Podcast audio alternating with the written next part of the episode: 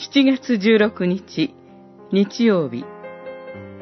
契約の子として生きる、その3。幾千代にも及ぶ慈しみ。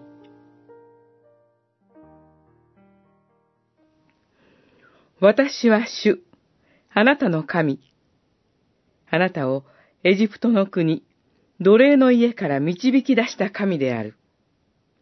出エジプト記二十章二節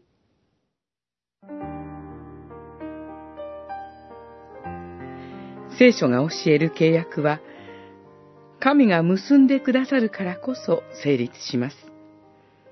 ここに聖書の契約における神の恩恵性と主権性を見て取れます。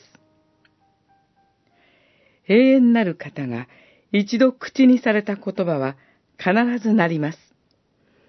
ですから、契約は成立しますが、私たちの側に成立の根拠はありません。実会の冒頭で、神は、あなたの神だと言われます。また、私は主。これまでのあなたの人生を導いてきたと言われます。この私は主、あなたの神との二度繰り返しは強調です。私たちはこの神の恵みと選びのもとに生かされていますことを感謝せざるを得ません。その上でこの立法を愛を持って守るよう言われるのです。一人の小さく掛けある者が神の愛を受け、神の恵みと選びを知り、感謝と喜びの中で立法を守る生活へと向かいます。その時に神は幾千代にも及ぶ慈しみをお与えくださいます。このことを神が約束してくださいました。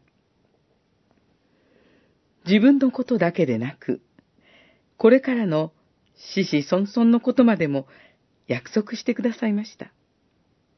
そして、このことは神のゆえに必ず果たされます。これほど喜ばしいことがありましょうか？